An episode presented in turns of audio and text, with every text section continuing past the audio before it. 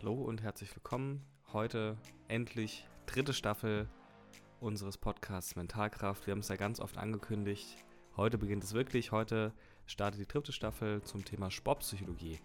In der ersten Folge unterhalten wir uns so ein bisschen über unsere Vorstellungen, über den Plan, wie wir beide zur Sportpsychologie gekommen sind und was dort unsere Schwerpunkte sind und mit welchen Gästen und Gästen wir die Staffel planen wollen. Wir wünschen euch an der Stelle schon mal viel Spaß mit der Folge und freuen uns auf euer Feedback. Bis dann!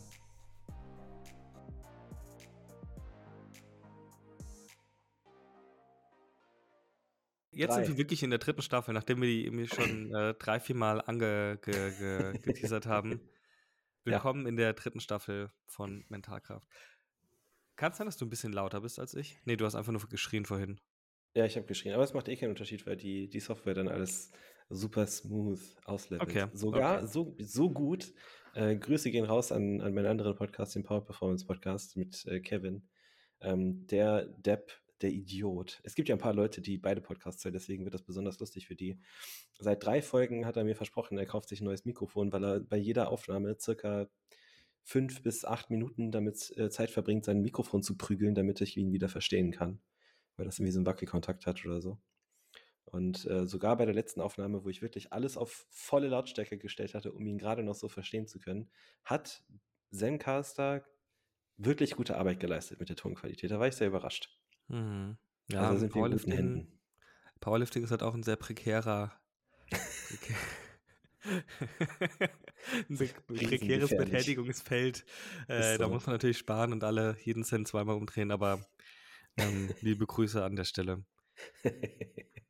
Wir wollten noch heute über Sportpsychologie sprechen, nachdem wir in der ersten Staffel über alles Mögliche gesprochen haben und in der zweiten Staffel irgendwie so über alles, was mit dem Thema Psychosomatik oder mit Körper und Seele zu tun hat. Mhm. Ähm, Paul und ich sind ja beide Sportpsychologen. Also ich wäre wahrscheinlich auch sportpsychologischer Experte, wenn ich den Papierkram noch abschicken würde. Ich, stimmt, das wollte ich dich noch fragen. Das ist, also, äh, da äh, ne, Papierkram ausfüllen, hinschicken und wenn du Glück hast, kriegst du in den nächsten sechs Monaten eine Rückmeldung. Oder du erscheinst dann einfach plötzlich auf der Liste. Das ist ja toll. Ja, das muss ich noch machen. Also wir haben beide einen sportpsychologischen Hintergrund, den wir euch gleich ein bisschen vorstellen werden. Und ähm, in der ganzen Staffel soll es jetzt mal so ein bisschen um ähm, Sportpsychologie im Groben gehen. Mentales Training würde man das auch nennen, wenn man möchte. Und Ugh. Ugh. Und ähm, ja, Paul, erzähl du doch mal ein bisschen. Du bist ja sozusagen der hauptberufliche, der hauptamtliche Sportpsychologe. Du bist sozusagen der Naja. sportpsychologische Direktor in unserem Podcast. Ah, ähm, Erzähl du doch mal, wie du zum Sport, äh, zur Sportpsychologie gekommen bist. Also das war, das war ein langer Weg. Ähm, also ich habe ja als, als Kind, habe ich recht spät erst mit Sport angefangen, äh, mit Fußball. Ich weiß noch, ich war, ich war früh, ganz früher immer so, ich war immer der Dicke, der als Letzte gewählt wurde im Sportunterricht. Was für im Tor dann? Ähm, Also ich war immer im Tor, weil ich auch der Dicke war und die dachten, dann kommen halt die Ähm, Bälle irgendwie nicht so. Das weiß ich tatsächlich gar nicht mehr so Ja. genau. Ähm, und dann habe ich irgendwann einen einen Sommer damit, einen Sommerferien damit verbracht, irgendwie jeden Tag vier Stunden auf dem Schulhof gegen die Wand zu üben, bis ich dann gut genug, mich selber für gut genug befunden habe, in einen Verein einzutreten und dann äh, bin ich relativ schnell recht gut geworden. Ähm, hatte dann mehrere Verletzungen so in meiner Zeit, dann Zwerchfellriss, der operiert werden musste und so. Aber ich hatte immer grundsätzlich diesen Sinn nach Wettkampf. Also das hat sich dann eben in der Zeit, in der ich dann nicht mehr so richtig Sport ausüben konnte, vor allem, vor allem in E-Sports geäußert. Ich habe ganz viel gezockt in meiner, vor allem in meinem Bachelor, äh, ganz viel StarCraft 2, ganz viel League of Legends, äh, sehr viel Counter-Strike auch. Und äh, alles, ja, überdurchschnittlich bis sehr gut, aber nie auf einem Niveau, wo ich mich jetzt irgendwie ein Amateur-Profi nennen würde oder sowas. Ähm, und ich habe tatsächlich damals, das, das waren zwei witzige Zufälle. Wir hatten ein Modul Po- Positive Psychology äh, an der Uni Glasgow bei dem äh, Dr. Professor Steve Draper, sehr netter Mann. Das ist so ein richtig, man kann, ihn, kann, kann sich den vorstellen, so dreiviertel Cargohose, Sandalen, lang, ganz Mm. lange, lockige Haare in einem Zopf zusammengebunden, ähm, so eine, so eine Hippie-Kette, ähm, so, so, so, so beiges, äh, wie heißt das Material nochmal, so ein, so ein Hemd, Lein, Leinenhemd, ne? Und so eine Brille mit, mit Kette drum, die man so vorne zusammenklicken konnte, die er immer so auf seiner Nasenspitze getragen hat. Ähm, sehr sympathischer Mensch. Und bei dem habe ich dann eine Hausarbeit über die Einflüsse von Sport und körperlicher Betätigung auf die Psyche geschrieben. Und das hat mich so ein bisschen in Richtung Sportpsychologie gebracht. Und dann ähm, ging es ja darum, mich zu entscheiden, was ich für meinen Master machen möchte. Und da hatte ich einen Beitrag gesehen, einen Videobeitrag von, von Riot Games, von League of Legends, über den ersten Sportpsychologen in League of Legends. Cool. Lukas Schenke war das. Ähm, und dann, das fand ich mega faszinierend und war natürlich Feuer und Flamme dafür und habe dem dann einfach mal auf gut Glück auf Facebook geschrieben, weil ich sonst keine Kontaktinfos gefunden habe. damals war das noch nicht so mit, mit großartig äh, anderen sozialen Medien. Ich habe dem einfach auf Facebook eine Nachricht geschrieben so, ey, ne, sehr, sehr geehrter Herr Schenke, wie man das so macht als Bachelorstudent, ähm, und habe ihn gefragt, wo er sein Master gemacht hat. Dann hat er gesagt, ja, in, in Halle bei Olli. Und dann habe ich mich in Halle bei Olli beworben und dann bin ich da reingekommen über die Ausländerquote, weil ich nämlich den ausländischen Bachelorabschluss hatte. Das ist, das ist wirklich wahr. Ein blonder Mann namens Paul Schlüter. ja, kein Witz. Ähm, und ja, hab's, hab's geliebt. Also der Master war zu der Zeit wirklich richtig, richtig gut. Ähm, habe auch ein paar Praktika machen können in der Zeit. Ähm, eins davon auch in der, in der Damen-Bundes- äh, Damen-Basketball-Bundesliga, in der DBBL. Cool. Ähm, und ganz, ganz viel so Solo-Betreuung auch im Kraft-3-Kampf damals schon. Und mit der Zeit ist das dann immer mal ein bisschen mehr geworden. Und dann bin ich durch ein paar Zufälle äh, und Connections dann äh, in den Bund Deutscher Radfahrer gekommen, wo ich jetzt seit Jahresanfang Verbandspsychologe bin und da schon ein bisschen was machen konnte. Ähm, das ist so mein, mein, mein Weg in die Sportpsychologie. Das war die, die Kurzfassung. Äh, wie sieht das denn bei dir aus? Ich glaube, bei mir ist das ein bisschen komplizierter. Ich hatte mit Sportpsychologie gar nicht so viel zu tun. Mich hat das schon so, mich hat Leistungspsychologie interessiert. Mhm. Ich glaube, ich habe mich dann selbst auch so mit Sport erst auseinandergesetzt, als ich dann in Innsbruck mein Studium begonnen hatte und da zum Berglaufen gekommen bin. Und ich habe mhm. hab mich einfach richtig platt gemacht immer. Und ich fand es einfach geil. Das Problem war, äh, liebe Grüße an Alex, mit dem ich zusammen gewohnt habe, auch ein Kumpel aus Saarbrücken. Ähm, eigentlich wollte er zuerst nicht mit nach Innsbruck kommen, wenn ich es richtig erinnere, weil er den Aufnahmetest nicht geschafft hatte. Mhm. Ist dann aber doch mitgekommen, weil er Erziehungswissenschaften studiert hat, wo er jetzt auch ziemlich gut ist. Ähm, und dann hatten wir aber ein Wohnheimszimmer zu zweit und haben dann quasi auf äh, zwölf Quadratmetern zu zweit gelebt oh. für acht Monate oder so.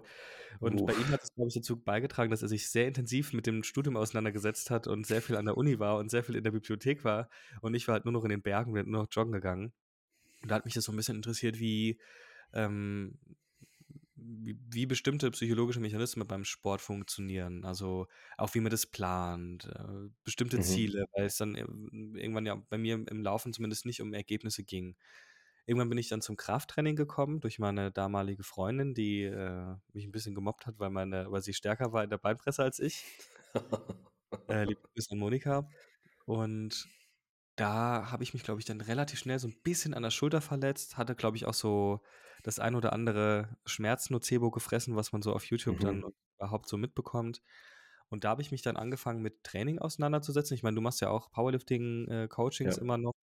Ähm, und in die Schiene bin ich dann auch gegangen, habe mich so ein bisschen damit beschäftigt und bin dann ähm, zur Sportpsychologie gekommen. Ehrlicherweise auch über deinen Account und dachte dann, oh ja, mhm. das könnte ich irgendwie auch noch dazu machen. Also ich glaube, dein Account war schon ausschlaggebend für mich zu sagen, ich gucke mir mal an, ob es da noch Möglichkeiten gibt, es zu machen. Ich wollte das eigentlich dann auch während der Therapeutenausbildung machen, um noch irgendwie noch so ein zweites Standbein zu haben, um ein bisschen was für die Selbstständigkeit zu machen und ja.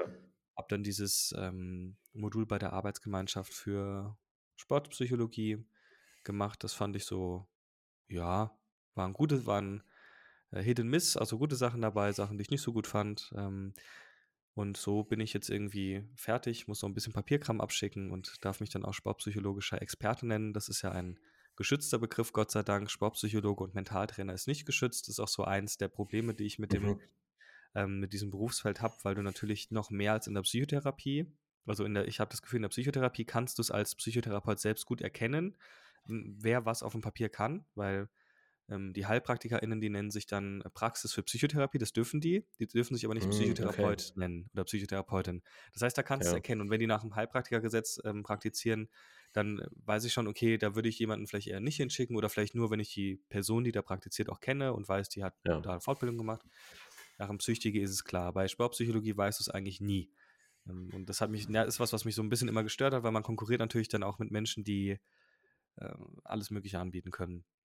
Ähm, mhm. Du sagst ja, du bist dann irgendwie jetzt bei den Radfahrern gelandet. Ich weiß gar nicht so, wo ich gelandet bin. Ich mache da irgendwie so alles. Ich bin ja ähm, angehender systemischer Psychotherapeut und habe mich im Gegensatz zu meinen KollegInnen aus der Ausbildung nicht auf den Leistungssport gestützt, weil mich das nicht so dann doch irgendwie nicht mehr so interessiert hat, sondern ähm, ich irgendwie so eine, so eine Liebe für ambitionierte Breitensportler habe, weil ich das Gefühl habe, die mhm. strampeln und strampeln und strampeln und die sind sehr, ähm, äh, sind auch dazu geneigt, auf die Schnauze zu fallen und haben aber nicht den Support, den man vielleicht im Leistungssport hat, der natürlich auch dort noch ausbaufähig ist.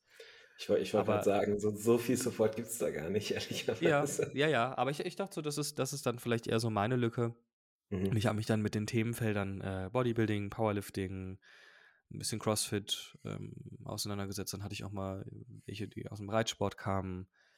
Und das betreue ich dann so ein bisschen. Und das ist aber dann eher, tatsächlich eher, und da kommen wir wahrscheinlich jetzt gleich zum äh, Punkt 2, zu unserem Beratungskonzept. Und ich glaube, bei mir ist es eher eine Art Prozessbegleitung mit äh, stichpunktartigen Interventionen. Das heißt, ich mache dann schon auch mal mit denen äh, gute Sachen, aber bei mhm. mir ist es eher so auf den Prozess angelegt und zu gucken, wie können die in diesem Prozess ähm, ihren Zielen oder ihren Anliegen und Aufträgen näher kommen, statt zu sagen, ich habe jetzt Auftrag XY und wir machen jetzt Methode XY.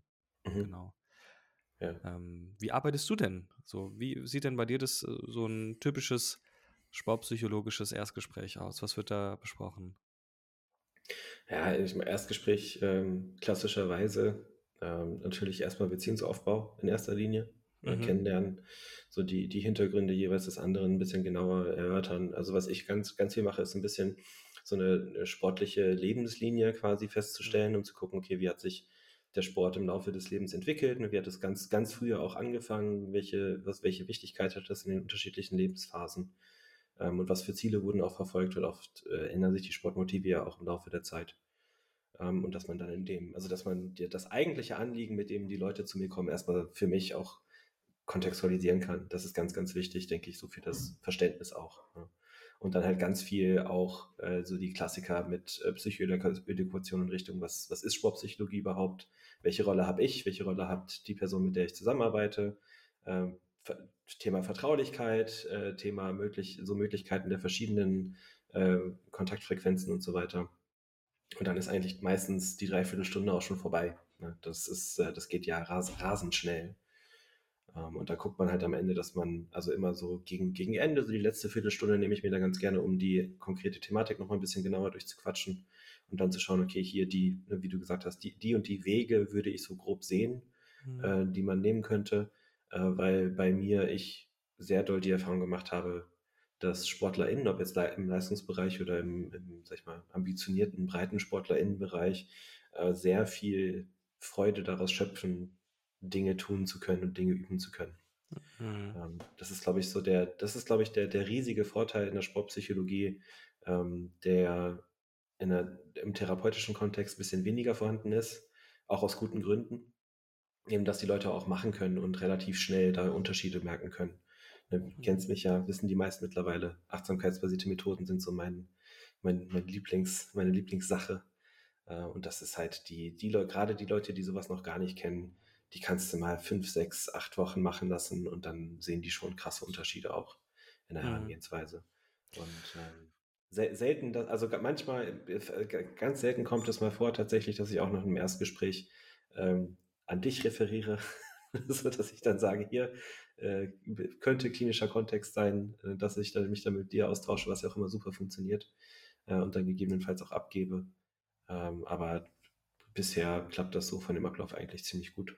Hm. Ja, also ich, das ist, glaube ich, auch durchaus ein Unterschied, den es in der, wo du in der Psychotherapie natürlich noch mal viel mehr auf das Thema Beziehung setzt und dich ja quasi als ähm, äh, helfender mit in, also wahrscheinlich auch mal deutlich mehr mit ins Spiel bringst, um be mhm. bestimmte Sachen ähm, zu besprechen. Also ich denke jetzt gerade so Menschen, die so ein bestimmte Persönlichkeitsakzentuierungen haben, mhm. Ähm, Beziehungsfallen stellen. Das wird natürlich im schwabpsychologischen Kontext auch auftreten, klar, aber in der Psychotherapie habe ich in der Regel die Zeit, mir das auch anzugucken, zu fragen, was ist denn hier gerade passiert? Und das hat dann auch mhm. nicht unbedingt den sportlichen Bezug, ähm, wohingegen das ja in der sportpsychologischen äh, Beratung, Coaching, was auch immer, da ja eigentlich immer den Bezug Sport oder zumindest irgendwie mit, mit Sport ja. assoziiert ist. Wobei ich auch schon ja. ähm, äh, sportpsychologische Beratungen hatte, wo es dann letztlich um eine Paarberatung ging von zwei. SportlerInnen, mhm. wo es dann, dann da gar nicht so unbedingt, wo der sportliche Kontext im Prinzip das, die, das Paarsystem war. Und ja. ähm, das äh, ist dann auch so, man weiß dann irgendwie nie so ganz genau, um was es dann so wirklich geht. Ja, ja, das, das, also gerade das gibt es ja auch viel. Die Erfahrung habe ich auch schon ein paar Mal gemacht. Ähm, nicht mit, nicht mit Paarbeziehungen im Idealfall dann, sondern mit äh, äh Athleten und TrainerInnen. Also, dass dann äh, so ein bisschen vielleicht hier und da das eigentliche Anliegen ist, vielleicht gerade die, die Leistung im Training und dann stellt sich im mhm. Nachhinein raus, dass es, dass es einen großen Konflikt zwischen dem Sportler und dem Trainer gibt, äh, der mhm. dann angegangen werden muss. Ähm, und das ist dann auch, also da sehe ich mich dann auch, sag ich mal, die, das hat, das hat Olli damals ganz gut dargestellt. So manch, manchmal sind wir als Sportpsychologen auch einfach nur die, die Anwälte unserer, unserer Schützlinge, sag ich mal. Mhm. Ja, und das kann auch, kann auch dann sein, dass man einfach mal jemand ist, der ein bisschen zuhört und hier und da den einen oder anderen Pointer gibt und mehr war es dann auch nicht. Mhm. mhm. Ja, da würde ich so aus systemischer Sicht, vielleicht ist das ein Thema, das wir mal ausführlich am Podcast besprechen könnten, so mhm. ähm, verschiedene Aufträge von, oh ja. ähm, weil du bist ja, das ist ja immer die Frage, wie bin ich als Sportpsychologe oder als Sportpsychologin in den Verein integriert? Also komme ich als Externer, bin ich vom Athleten oder von der Athletin selbst vielleicht angeheuert, bin ich sogar vom Trainer direkt oder von der Trainerin. Ähm, mhm. Und je nachdem, wo ich dann in diesem, in diesem ganzen Sportsystem stehe, kann es natürlich sein, dass bestimmte Menschen, Funktionäre oder andere bestimmte Aufträge an mich haben, so nach dem Motto, sag mal Bescheid, wie, was der so erzählt oder mhm. ähm, was, wie lief, lief denn das so in euren Gesprächen? Das sind natürlich Dinge, die, ja. das würde im therapeutischen Kontext, äh, würde das nie passieren in, der, in dem Ausmaß ja. und ich glaube im Shop-psychologischen schon, ja. Da kann ich auch gerne mal eine, eine, Story auspacken. Ich glaube, du kennst die eh schon. Ähm, aber das ist, das ist eine Geschichte, die ich gerne erzähle, unter anderem, weil ich da sehr gute Entscheidungen getroffen habe und unter anderem, weil ich auch keine Gelegenheit verpassen mag, die, äh, die äh, so ein bisschen als, als eine Warnung an angehende SportpsychologInnen rauszuhauen. Ähm, ich habe da jetzt Praktikum gemacht bei, in einer Mannschaftssportart und ähm, wurde eingeladen und es bestand sehr, sehr viel Interesse von Seiten der Trainer. Also es gab einen, äh, einen hauptamtlichen Trainer und einen Co-Trainer. Äh, es bestand ein sehr hohes Interesse daran, dass ich äh, sowohl mit den beiden als auch mit den äh, SportlerInnen zusammenarbeite. Ähm, stellte sich dann im Nachhinein raus, dass die äh, Geschäftsführung davon nichts wusste und das nicht so cool fand, dass die Trainer mich an Bord geholt hatten, ohne, das, ohne, ohne sie einzuweihen. Mhm. Und sich dann erstmal so ein bisschen gegen mich gestellt hat. Dann musste ich ein, ähm, ja, so quasi so, so ein wir das ein Project Proposal schreiben, also wie ich mir die sportpsychologische Arbeit in diesem Verein vorstelle und was ich so vorhabe. Und das würde sie dann dem Vorstand präsentieren und dann würde, würde sie mir Bescheid geben, äh, ob ich denn weiter dort arbeiten dürfte oder nicht, das Prakti äh, in dem Praktikum. Ähm, Im Nachhinein stellte sich dann raus, dass sie dieses Dokument dem Vorstand nie vorgelegt hatte, sondern stattdessen einfach mir gesagt hat, ich darf nicht mehr mit den äh, AthletInnen zusammenarbeiten, sondern nur noch mit den Trainern das habe ich dann gemacht. Das lief auch ganz gut. Und dann hatten die Trainer mich gebeten, eine äh, Teambuilding-Maßnahme zu entwickeln. Ähm, die, das habe ich dann auch gemacht. Und dann war ich halt dabei, als sie das dem Team präsentiert haben, falls Fragen aufkamen. Also, dass ich halt mhm. Fragen beantworten konnte, äh, weil das schon, also eine evidenzbasiert aufgebaut, auch in, im Austausch mit einem meiner Professoren, ähm, den, dem Herrn Dr. Professor Lau. Ähm, Rest in Peace, war auch ein sehr kompetenter Prof. Ähm, und da war die Geschäftsführung dann auch dort und das war dann auch wieder nicht so cool, weil ja ich vermeintlich dann wieder mit den Athletinnen äh, zusammenarbeiten würde. Und daraufhin kam dann von ihr die Aufforderung in einem Pri äh, äh, privaten Gespräch, äh, ich könne wohl nur noch mit den Trainern weiterarbeiten, aber nur in ihrem Beisein. Und jeder, der so ein bisschen was von Vertraulichkeit versteht, weiß eigentlich, dass an dem Punkt dann auch das Praktikum vorbei war. ähm, der, der Kicker der ganzen Sache war, dass die Person, die sich mir dann den Weg gestellt hat, selber äh, im Bereich Sportpsychologie promoviert hatte. ich stelle mir das ja. gerade vor. Ähm, ich, äh, ich bin so, arbeite so in einer psychotherapeutischen Ambulanz und da sagen dann meine Vorgesetzten, ja, Therapie kannst du machen, aber nur wenn wir dabei sind. Nur wenn wir mit drin sitzen und nur wenn du ja. das machst, was wir wollen. Wobei ja. es dann ja nicht mal unbedingt die, die Geschäftsführung des Instituts wäre, sondern wahrscheinlich der Kaufmann von der Versicherung, mhm, äh, von ja, der Krankenkasse, stimmt. der dann sagt, dann, dann lasst uns doch mal zusammen in diese Therapie gehen und wir schauen mal, was wir den KlientInnen dort erzählen können. Das ist äh, sehr interessant, aber ja durchaus kein Einzelfall. Nee, ähm, also das fängt ja irgendwie an mit, man muss ab und zu, hat auch ab und zu gar keinen Raum für die sportpsychologische Beratung, muss das dann irgendwie in irgendeiner Ecke machen von irgendeinem Vereinshaus oder so und hört halt dann bei solchen Extrembeispielen auf. Ja. Und jetzt sind wir heute in dieser in einer kleinen Einführungsfolge, wo wir einfach mal so ein bisschen brainstormen und zu gucken, äh, was wir in dieser Staffel ein bisschen abarbeiten können. Und da du ja der Experte bist von uns beiden, also ich, bei mir dauert das ja noch ein bisschen, äh, bis das alles durch ist. Was ist denn Sportpsychologie eigentlich so ganz genau? Äh, Sportpsychologie ist Psychologie im Kontext des Sports. es, ist, es, ist, es ist so dumm, aber das ist ja, ne, die, die, die Sportpsychologie befasst sich mit dem, mit dem Erleben des Menschen im Kontext des Sports. Das ist, glaube ich, die, die äh, offizielle mhm. Definition, wenn ich es richtig im Kopf habe. Also eigentlich nichts anderes als zu sagen, ja, es ist Psychologie, aber im Kontext von mhm. Sport. Mhm. Ähm, ja, mhm. menschliches Verhalten äh, verstehen, beobachten, voraussagen äh, und äh, anpassen im Kontext mhm. von Sport. Ähm, es ist so die, die, die umfassende Definition, würde ich mal sagen.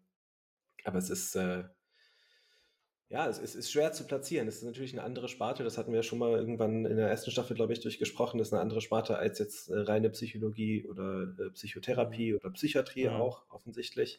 Äh, aber wie du ja schon gesagt hast, durch die schwierige Abgrenzung zu Leuten, die sich einfach so nennen, ähm, ist die wirkliche sportpsychologische Arbeit schon auch eigentlich ein sehr akademisierter Beruf, würde ich mal sagen.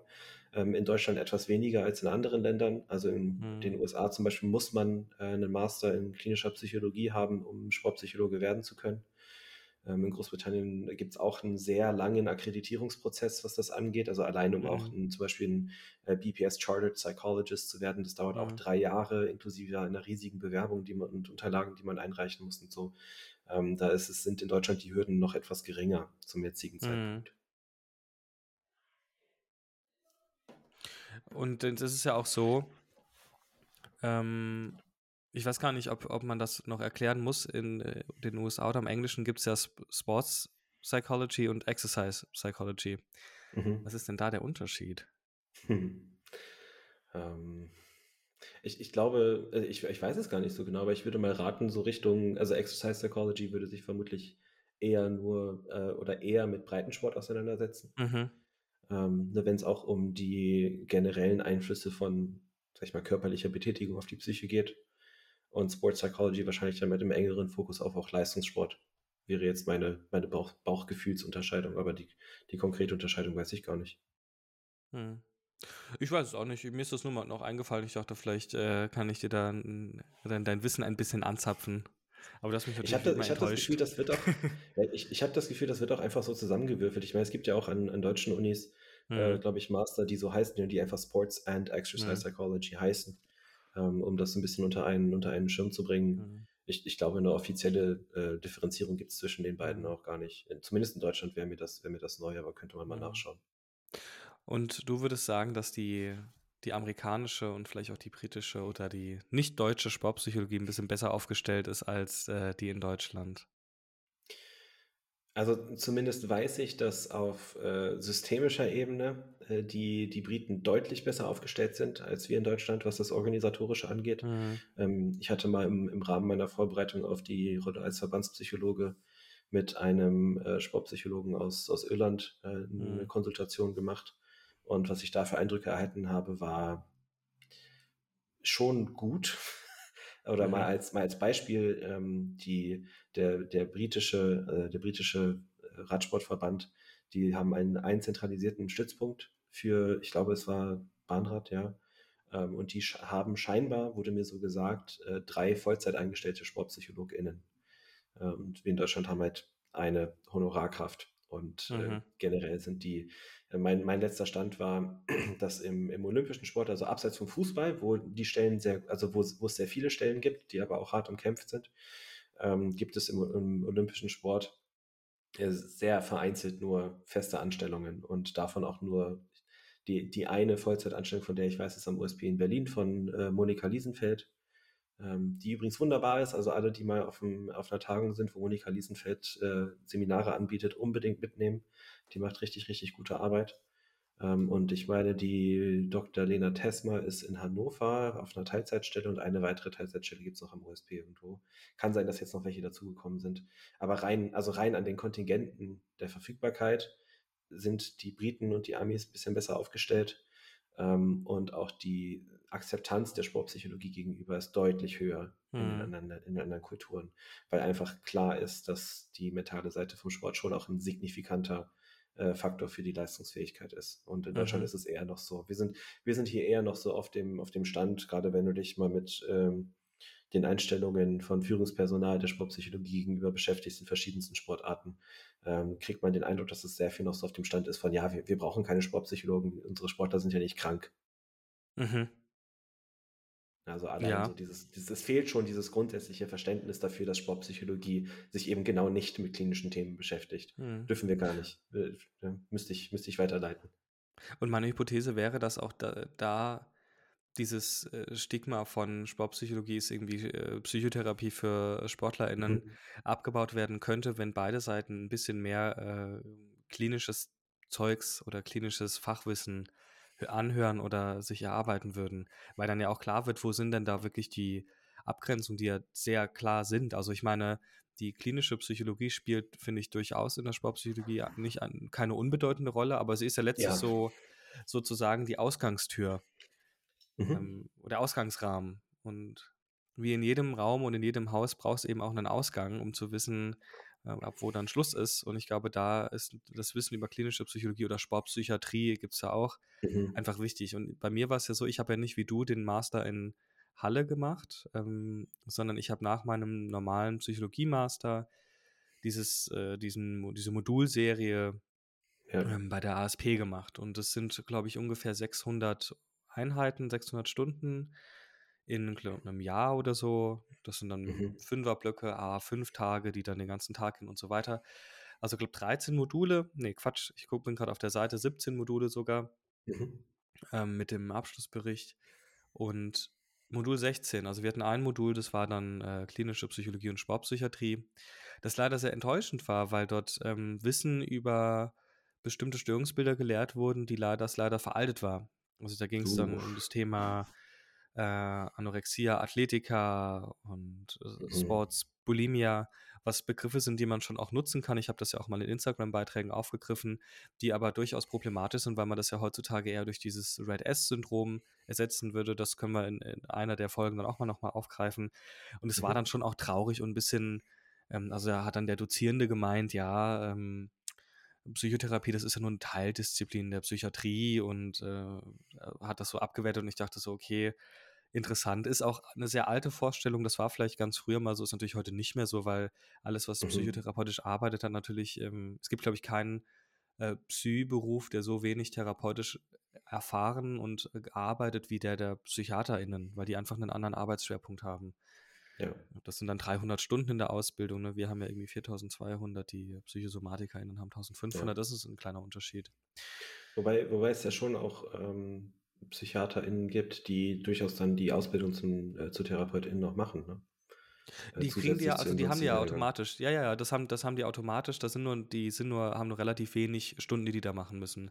Also, Ah, okay. um nochmal aufs Thema zurückzukommen, ich fand das, das äh, fand ich ein bisschen wenig. Ansonsten 600 Stunden ging das. Ähm, man hat auch so ein paar Sachen zumindest äh, äh, mitbekommen. Und was vielleicht wichtig ist für den Podcast, wir werden ja wahrscheinlich eher über angewandte Sportpsychologie reden. Also es gibt ja Genau. die Sportpsychologie, die, wie du sagtest, irgendwie akademisiert ist. Das heißt, es gibt die Forschung dazu, ähm, es gibt die Lehre. Ähm, ich würde wahrscheinlich zum The Thema Lehre vielleicht auch noch so ein bisschen, weiß nicht, wie du das siehst, TrainerInnen-Ausbildung mit dazu zählen. Also, Mhm. oder Ja.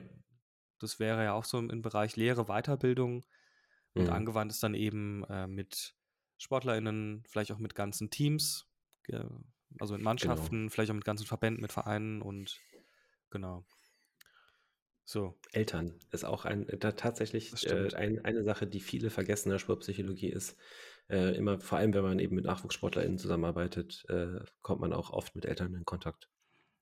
Äh, und das ist dann auch, also das wird dann vor allem auch, ne, also da bin ich froh um, um die äh, Inhalte, die wir im Master aus der systemischen äh, Lehre bekommen Mhm. haben, ähm, dass man da auch ein besseres Verständnis für hat, ähm, dass man auch das Ganze so ein bisschen als System betrachten kann und diese, an, diese Sichtweise haben kann und erlernen kann, was das angeht in der praktischen Arbeit. Mhm, Das ist mhm. schon sehr wertvoll.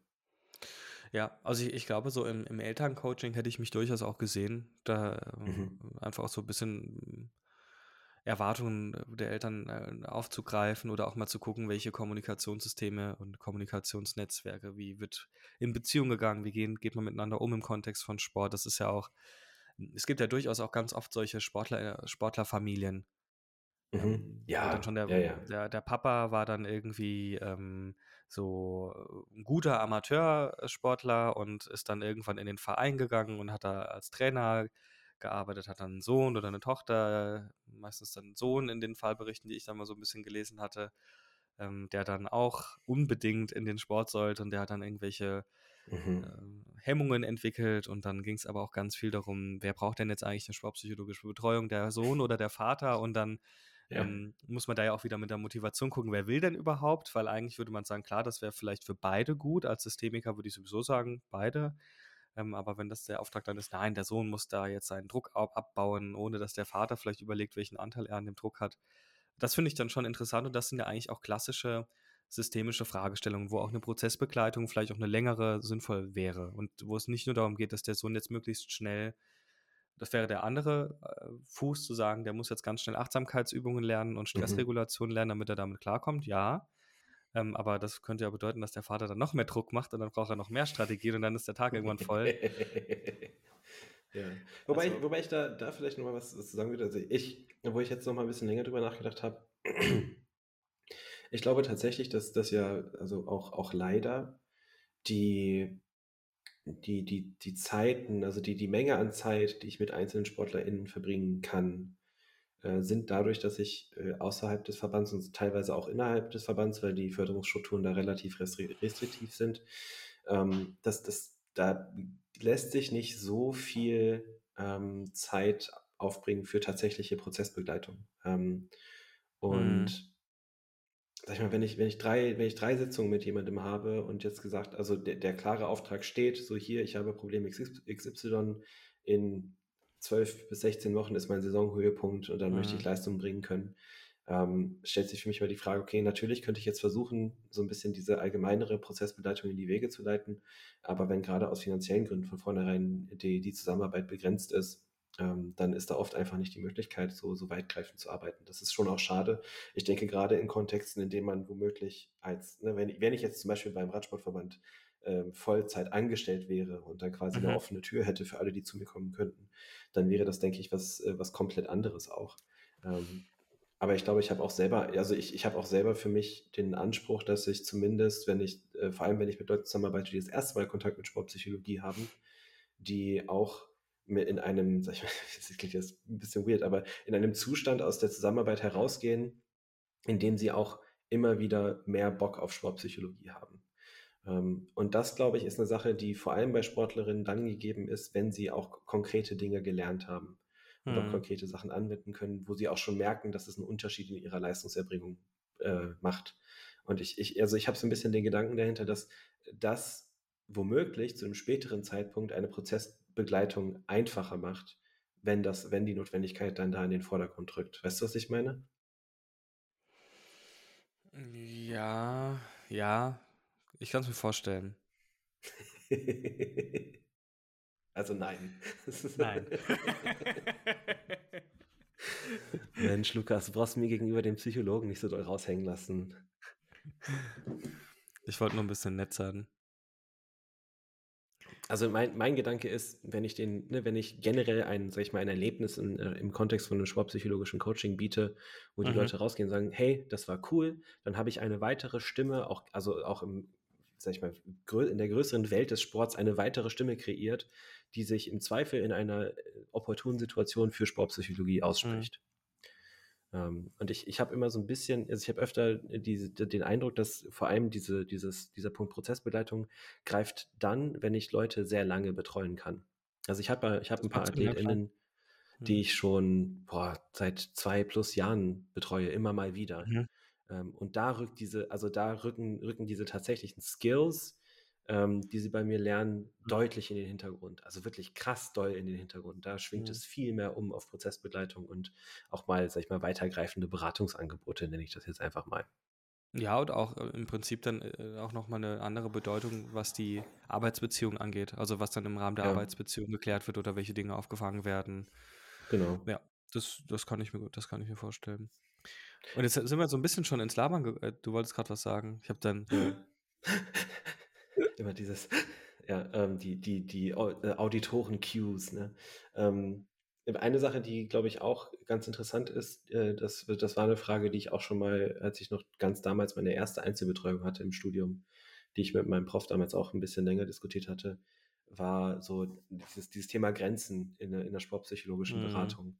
Ähm, weil ich hatte damals den Fall, wie es ja jetzt, jetzt auch immer mal wieder passiert, und mittlerweile, mittlerweile weiß ich, wie ich damit umgehe, dass ich quasi einen, einen KDKler betreut hatte und der dann auch irgendwann mal hier und da, weil er ja auch wusste, dass ich damals auch schon ein bisschen gecoacht habe in dem Bereich, hat er mir auch mal Fragen zu seinem Training gestellt. Ne? Wie würdest du jetzt das und das angehen? Äh, wie würdest du da die mhm. Entscheidungen treffen? Und dann habe ich damals auch meinen Prof gefragt, so, so hm, wie sieht das denn aus? Und ich bin ja eigentlich so als Sportpsychologe dann in dem Setting und in der Rolle des Sportpsychologen, mhm. wie, wie, wie, geht man denn damit um, wenn jetzt plötzlich eine Frage kommt zu einem Thema, was eigentlich nicht, nicht im Vordergrund stehen sollte? Ne, wenn da so, so, also wenn die, diese Fragen kommen natürlich auch auf, weil die Person mir dann vertraut und auch meinen, sag ich mal, meinen Entscheidungen vertraut, aber natürlich kann ich ein Risiko eingehen, wenn ich jetzt sage, also schlimmste, worst case, keine Ahnung, er fragt mich, eine, er stellt mir eine Trainingsfrage, ich sage ihm, ja, ich würde das so und so machen, der macht es und es geht komplett nach hinten los. Das mhm. hat ja das Potenzial, auch so diese, diese Vertrauensbasis, die man sich aufgebaut hat, zu, zu eruieren. Ähm, und da hatte, hatte er damals, hatte mein Prof damals gesagt, und das fand ich eigentlich auch nachvollziehbar und so handhabe ich das auch immer noch, ähm, ich mache das nur nach Aufforderung. Also wenn jemand wirklich fragt, so, hey, ich habe die und die Frage, ähm, wie würdest du das machen? Dann sage ich, das, das, beantworte ich dir gerne, aber es muss klar sein, so das ist abseits des sportpsychologischen Kontexts und eigentlich nicht Inhalt unserer, unserer Zusammenarbeit. Aber wir können, können gerne mal drüber quatschen, dann kann ich dir ein bisschen Input geben. Ähm, mhm. Und dann achtet, achtet man halt selber drauf als Sportpsychologe oder Sportpsychologin, dass man eben keine, also dass man wirklich fachlichen Input gibt und jetzt keine großen wertenden Sachen mit reinschmeißt. Mhm. Ähm, was schon auch manchmal verdammt schwer fallen kann, wenn du als sportpsychologischer Berater da sitzt und dir eine Athletin oder eine Athletin vom, vom, vom Training erzählt, wovon du ja auch, also wovon ich dann in dem Fall sehr, sehr gutes Verständnis habe. Und du weißt, dass das, was den Leuten gerade an Krafttraining an die Hand gegeben wird, ist kompletter Müll. Mm, aber, das kannst, mm. aber du kannst dich ja nicht hinstellen und als Sportpsychologe und sagen, ey, dein Trainer hat keine Ahnung. Mm, das, also das kann man natürlich schon machen. Die Frage ist, welche Auswirkungen hat das dann auf, auf das Team oder auf die Beziehungen und äh, vielleicht auch später auf deine, auf deine Anstellung. Das ist natürlich in so einem großen Verband und auch generell dort, wo irgendwie mehrere Fachdisziplinen zusammenarbeiten, immer ein bisschen schwierig. Mhm. Ähm, das stelle ich mir durchaus vor. Also gerade wenn es in, in das Athletiktraining ist ja was, also Athletiktraining ist ja dann im Prinzip der sozusagen so viel äh, großer Baustein davon ist ja Krafttraining. Es geht ja eigentlich darum, ja. die Leute äh, körperlich zu kräftigen, wobei ich fa fast eher sagen würde, Athletiktraining ist so eine, so eine körperliche Verletzungsprävention für die Leute, dass die halt möglichst lange verletzungsfrei bleiben sollen.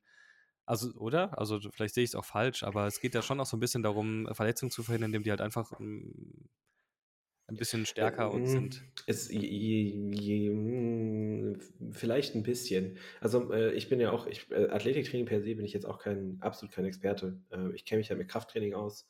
Hm. Ich weiß so ein bisschen, was AthletiktrainerInnen an Krafttraining in verschiedensten Sportarten machen. Ich weiß, dass generell Deutschland da sehr schlecht aufgestellt ist, was den Standard hm. angeht. Ja, da ähm, wird ja auch viel Müll gemacht, das stimmt. Ja, ja, unendlich viel.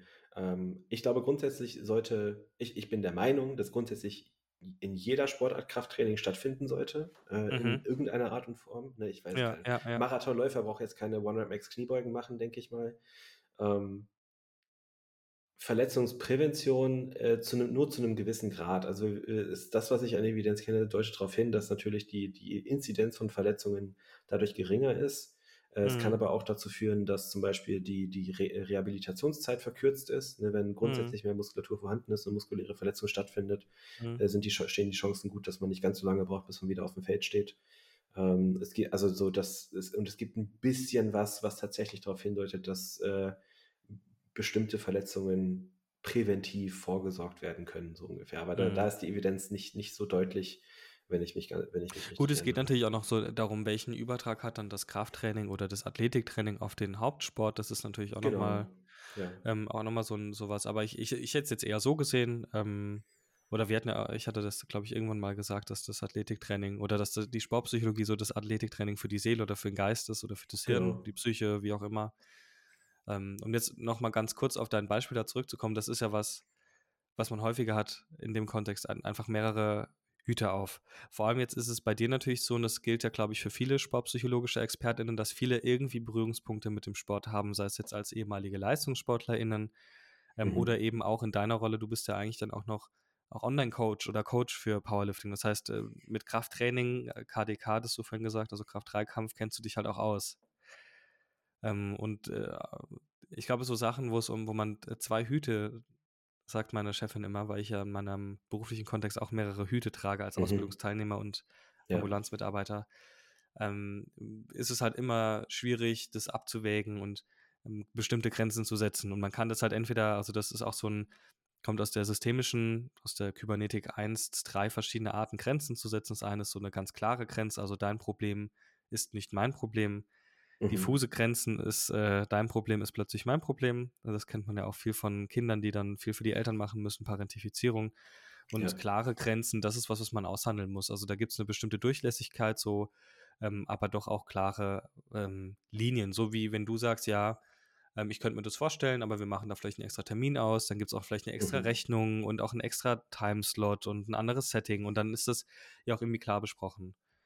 Ja. Ähm, und das ist, glaube ich, was, was in der Sportpsychologie öfter auftaucht, da irgendwie zu gucken, ähm, dass ich da gesunde äh, Grenzen setze. Vielleicht wäre Grenzen auch mal so ein Thema für einen eigenen Podcast, wie wir Grenzen setzen in verschiedenen Kontexten, weil das ja gerade bei dir in der Verbandsarbeit sicherlich also da, da könnte ich mir vorstellen, dass man oft eingeladen wird, Grenzen nicht zu setzen, weil man ja mhm. auch irgendwie so Wissensträger von vielem ist. Also du bist ja eigentlich so ein, wenn ich mir das so vorstelle, du bist ja in so einem System von SportlerInnen drin und äh, alle kommen irgendwie zu dir und äh, du wissen, du unterliegst der Schweigepflicht und darfst nichts sagen und geben dir dann ganz viel Wissen.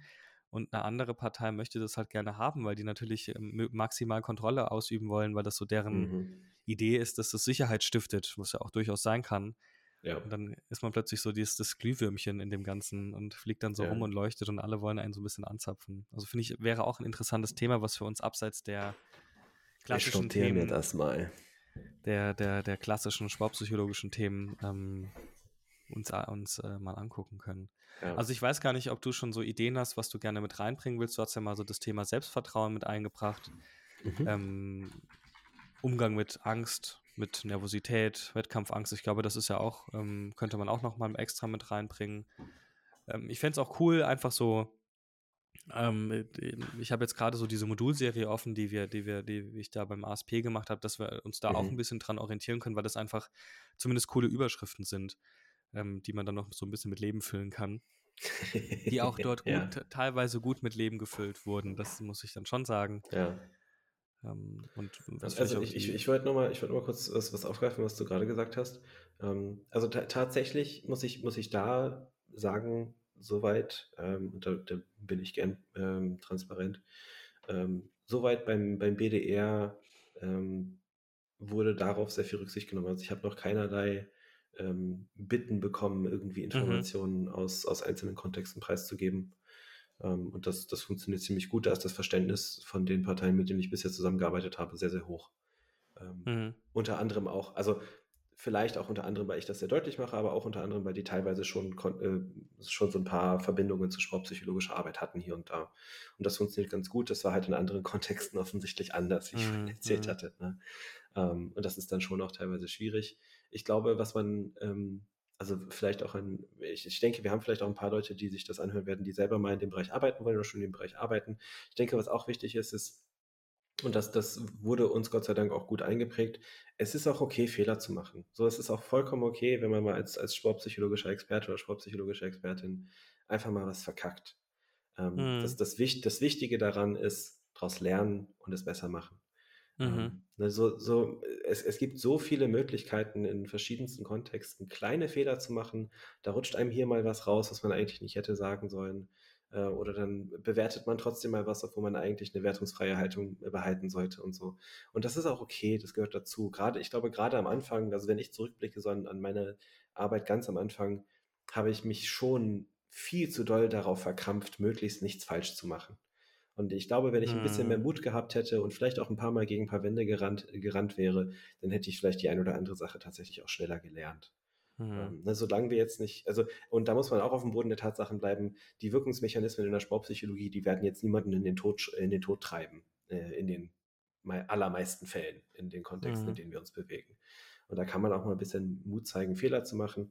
Und das fand ich ganz nice. Wir hatten mal, ich weiß gar nicht von wer von, genau von wem das organisiert war, aber wir hatten mal so eine sportpsychologische Fuck-Up-Night, wo auch die Leute dann einfach erzählt haben, was sie für Fehler gemacht haben in verschiedensten Erlebnissen und Wettkämpfen und Sportarten und so weiter. Und das war sehr erfrischend, auch mal diesen Einblick zu bekommen, dass auch die Leute, von denen wir zu dem Zeitpunkt gelernt haben und so die, die unsere Mhm. Vorbilder sind und waren, ähm, schon mal kolossal abgefuckte Fehler gemacht Ja. haben und das auch okay war. Und die auch daraus gelernt haben und natürlich wir auch dann daraus lernen konnten, weil sie uns davon erzählt haben. Und du standest dann da auf der Bühne und hast gemeint, ja, und dann war die Athletin plötzlich schwanger. ja, ich glaube, das wäre glaub, wär schon ein ganz schön doller Verstoß. Ich glaube, das wäre wär ein ganz schlimmer Verstoß, ja. Ich kann mich erinnern, ich hatte das in meiner Abschlusspräsentation ähm, bei dieser Modulserie auch mit eingebaut. Ich hatte, glaube ich, drei Fuck-Up-Stories in Beratungen, weil ich im Vergleich zu anderen, glaube ich, relativ viele Beratungen hatte. Ähm, viele andere waren halt irgendwie über ein Praktikum oder über eine Stelle dann Mhm. irgendwo und hatten dann halt relativ, relativ festes Kontingent. Bei mir kommen und gehen die Leute ja eher. Mhm. Ähm, und da war, hatte ich auch mal so drei Beispiele gebracht, die halt einfach nicht so gut gelaufen sind. Ja. Ähm, dadurch, dass ich ja quasi immer so an der Schwelle stehe, klinisch und dann aber auch zu bestimmten Sachen einfach Nein sagen muss, einfach aus, aus rechtlichen, ich finde auch aus ethischen Gesichtspunkten. Ähm, ja, das kam, das kam, glaube ich, eigentlich auch ganz okay an, außer bei einem, der das dann nicht so toll fand. Aber Wie kam es? Ja. Also warum? ich glaube, naja, ich glaube, dass da, das waren so, so grundsätzliche Antipathien. Die haben sich Okay. jetzt aber äh, innerhalb des letzten Jahres re ziemlich relativiert und ich glaube, jetzt ist auch alles in Ordnung. Okay, ja. Ähm, ja, ich, ich glaube, ich glaube ins, insgesamt ist es einfach auch schön, wenn wir natürlich als, als SportpsychologInnen eine gewisse Fehlerkultur nach außen projizieren können.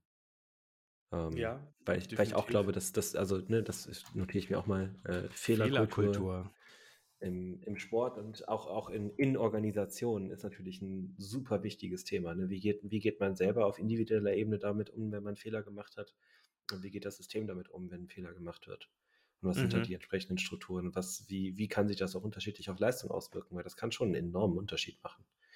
Ähm, und das ist, ich, ich glaube, da, da sind wir in der Sportpsychologie eigentlich in allen Fällen die Vorreiter, was das angeht. Wir sind diejenigen, die zeigen müssen, dass es auch okay ist, mal einen Fehler zu machen. Mhm. Ja, sehe ich auch so. Das sehe ich auch so. Das, das wäre jetzt ein richtig schöner Schluss, ne? Oder wir könnten einfach noch mal kurz überlegen, was sonst noch für Themen ähm, gut sein könnten. Ich glaube, es wäre cool, wenn wir vielleicht auch mal ähm, jemanden, also eine Person aus dem Hochleistungssport Mhm. einladen für ein Gespräch. Ähm, dass wir vielleicht wie so, so ein bisschen interviewmäßig mal so ein paar Themen abklopfen. Äh, Mhm. Vielleicht auch mal mit einem Trainer oder einer Trainerin. Das finde ich auch cool. Was ich auch cool fände, liebe Grüße an der Stelle an Julia von Psychotherapie Essstörungen, dass wir uns mal eine Fallvignette angucken und Mhm. mal gucken, welche Perspektiven wir so darauf haben. Du so eher als achtsamkeitsbasierter Sportpsychologe, ich als, als eher systemisch-psychotherapeutischer Typ, der Sportpsychologie noch irgendwie so in der hinteren Hosentasche so rumfliegen hat, neben irgendwie der McFit-Karte. Und Julia eben als, als Essstörungstherapeutin. Also ich glaube, da Mhm. könnte man bestimmt so auf einen Fall, also ich habe so ein paar Ideen im Kopf. Ich hat, weiß auch, ich habe in der Modulserie gab es auch mal einen Fall, wo es um Essstörung ging oder Mhm. um den Verdacht, dass man sich sowas mal anguckt und da einfach mit verschiedenen Perspektiven drauf schaut. Ja, ja. Ähm, das könnte man tatsächlich dann auch so machen. Das, das wäre, denke ich, äh, sehr cool, wenn wir quasi jeweils die Fallbeschreibung uns separat voneinander anschauen, selber quasi ne, was dazu aufnehmen, wie wir das so ein bisschen aus unserer Perspektive durchsprechen, bevor wir uns dann zusammensetzen. Das heißt, wir schicken uns das gegenseitig zu, erst wenn wir es selber auch gemacht haben, hören uns dann die anderen, äh, die anderen Tonspuren an und setzen uns dann zusammen und sprechen drüber. Das finde ich cool. Das, das würde von Das der Herangehensweise die, die, die objektivste Auseinandersetzung damit erlauben. Mhm. Und ich fände es auch cool, wenn wir dazu noch so mal was machen würden zum Thema mentale Gesundheit im Leistungssport. Gibt es ja auch dieses Mhm. Projekt Mental gestärkt von der Ja. ähm, Sporthochschule. Das, vielleicht können wir da auch jemanden mal einladen oder mal drüber sprechen zumindest. Ich glaube, ich bin da auch in dieser Liste drin. Mhm. Ähm, wenn ich es abgeschickt habe. I don't know. Ja. Aber ähm, das finde ich mir auch noch ganz nett. Und dann können wir sicherlich mal so ein Erstgespräch oder vielleicht auch mal so, ein, so einen kleinen Mini-Prozess irgendwie machen. Ich würde mich da auch gerne als, nicht als Patient, sondern als Klient ähm, zur Verfügung stellen. Ja, wer weiß, vielleicht wird ja aus dem Klienten noch ein Patient. Wenn ich bei dir Kann fertig passieren. bin. Das, ich bin dann der, der Stoff für deine nächste Fuck-Up-Night. dazu, okay, dazu muss man aber auch sagen, ich weiß gar nicht, ob wir das schon mal erzählt hatten. Wir, wir haben ja, ähm, also erstmal natürlich schreibe ich es mir groß auf die Kappe, dass du meinetwegen zur Sportpsychologie gefunden hast. Ich hätte gerne auch entsprechend 10% Provision auf alle Erträge, die du so erzielst in den nächsten 10 Jahren. Danke. ähm, pass passives Income. Ähm, wir, also wir sind ja überhaupt zu diesem Podcast gekommen, nachdem wir uns in einem Beratungskontext kennengelernt hatten, weil ich bei dir saß mit meinen Problemchen. Mhm. Ähm, und dann haben wir uns so gut verstanden, dass wir, dass wir dann gesagt haben, okay, dann machen wir das jetzt zu Ende und dann lassen wir ein bisschen Zeit verstreichen und dann machen wir zusammen einen Podcast. Ähm, und ich denke, das ist auch schon, das ist auch schon eigentlich eine besondere Entwicklung, was das angeht. Ähm, weil du da natürlich, du hast, du hast schon einen, einen sehr genauen Einblick in mein Leben bekommen damals. Mhm. Und das ist, das, das äh, macht, glaube ich, auch unsere Gespräche einfacher, würde ich mal sagen. Durchaus. Außer ich habe, hab, ich, vielleicht habe ich auch wieder alles vergessen, um, um, um das wirklich wieder so auf einer, auf einer neutralen Ebene starten oh, Glück gehabt. Und wer? Scheiße. Ich glaube, du warst auch mein erster Klient, den ich online äh, gesehen habe. Ach was. Also ich, ich glaube, ich, da, ich hatte davor nur die Überlegung gehabt, das zu machen. Mhm. Ähm, und dann hast du mir ja so proaktiv geschrieben und dann hatten, haben wir mal einen Beratungstermin ausgemacht und dann dachte ich so, okay, jetzt müsste ich auch mal so ein bisschen ein Konzept schreiben, nachdem ich mit dir fertig war. nachdem ich mich quasi destabilisiert und dekompensiert in die Welt entlassen habe, ähm, dachte ich, jetzt, jetzt müsste ich mir noch mal ein Konzept überlegen. Ja, da ist nämlich, glaube ich, das, das Sportpsychologie-Ding gerade losgegangen. Ich äh, war da gerade in der Klinik und war irgendwie gar nicht, noch gar nicht so sicher, was ich jetzt eigentlich genau machen will mit Instagram. Ja. Und das, dann ist das dadurch irgendwie gekommen. Und ich dachte so, ich lasse mir noch ein bisschen Zeit und dann hast du aber gefragt. Dann dachte ich, okay, dann ab jetzt. Ich hatte auch noch keine Eig Preisliste oder irgendwas. Ja, ja, ja. Eigentlich haben wir uns ja äh, ursprünglich kennengelernt, als wir uns äh, gemeinsam über Tiefenpsychologie ausgelassen haben. Das stimmt. Also, da, da hatte ich, da hatte ich ein, äh, dieses interessante Bewerbungsgespräch bei diesem psychoanalytischen Institut, die mich ja irgendwie mhm. zu 100 Leuten geschickt haben und äh, das war auch sehr interessant. Das war. Gut, aber, aber wir haben offensichtlich viel vor uns, diese Staffel. Ich freue mich ganz doll drauf. Ähm, ich würde mir auch nochmal Gedanken machen, was vielleicht dann noch andere Themen mit, mit drin sein äh, könnten. Ich glaube, vielleicht machen wir auch, äh, also was, was cool sein könnte, was manche Podcasts ja auch machen, ist so quasi kürzere Folgen, wo wir vielleicht einfach nur so ein paar Methoden durchgehen. Ne, das war, oder auch nur einer von uns, dass man sich hinsetzt und sagt, hier, ne, heute mal ein bisschen Psychoedukation und Anleitung zu ja, äh, progressiver Muskelrelaxation, so die Klassiker. So Shorts, so in fünf bis zehn Minuten einfach das so ein bisschen abarbeiten als Bonusfolgen. Das kriegt man jetzt, da brauchen wir uns, weißt du, da brauchen wir nicht wieder acht Wochen, bis wir einen Termin finden, um unsere Folge aufzunehmen. Das finde ich gut. Dann kann jeder auch mal so eine einzelne äh, vielleicht machen oder so eine kurze. Finde ich, das passt. Und dadurch, dass wir ganz viele Komplimente für unsere zarten und schönen Stimmen bekommen, werden wir sicher die ein oder andere Achtsamkeitsübung mal einsprechen können. Oh ja. Das, das, das wird der Hit, sage ich dir jetzt schon. Das ich glaube, dass die Wirksamkeit deiner Achtsamkeitsmethoden sich auch hauptsächlich darauf bezieht, dass du einfach so eine angenehme Stimme hast und die Leute bei dir das so richtig ins Land der Träume versinken. Oh, so, die sind bei, die sind bei dir, die hören deine Stimme und denken sich so, alles ist gut, nichts tut weh, es ist alles ja. super. ja, das ist so, ein, so, so eigentlich, ich bin auch, warte auch immer noch drauf, dass ähm, Morgan Freeman mal, bevor er in den endlichen, den, den endlichen, den endgültigen Ruhestand geht, dass er mal so eine, so eine Meditations- äh, so ein Meditationsalbum aufnimmt. Das wäre schon, mhm. da würde ich schon gut Geld für ausgeben. Das ist so eine Stimme, zu der würde ich auch gern meditieren. Ich glaube, das würde ich auch hören. Schön. ja, gut. Ich denke, hast du noch irgendwas? Ähm, schöne Osterwünsche. Aber dadurch, dass der Podcast wahrscheinlich nicht morgen rauskommt, äh, haben wir uns natürlich Nachträgliche verraten. Osterwünsche. Nachträgliche Osterwünsche. Aber er ja. wird schon in den nächsten Tagen rauskommen, da bin ich mir ziemlich sicher. Ich kann ja, du bist dran. Ja ja. ja, ja, ich weiß, ich weiß. Und jetzt habe ich auch Urlaub, jetzt habe ich auch Zeit für sowas. Zeit für so, Arbeit. Jetzt, ich, ich wollte gerade sagen, jetzt ist man, jetzt ist man, man merkt, dass man erwachsen ist, wenn man sagt, oh, ich habe Urlaub, jetzt kann ich endlich mal wieder die ganzen Sachen machen, die ich eigentlich sonst machen müsste. äh, wir werden alt, Lukas. Ah, du bist ja, du bist ja. sogar jünger als ich, oder? Ich bin ein bisschen jünger als du, ich bin 28.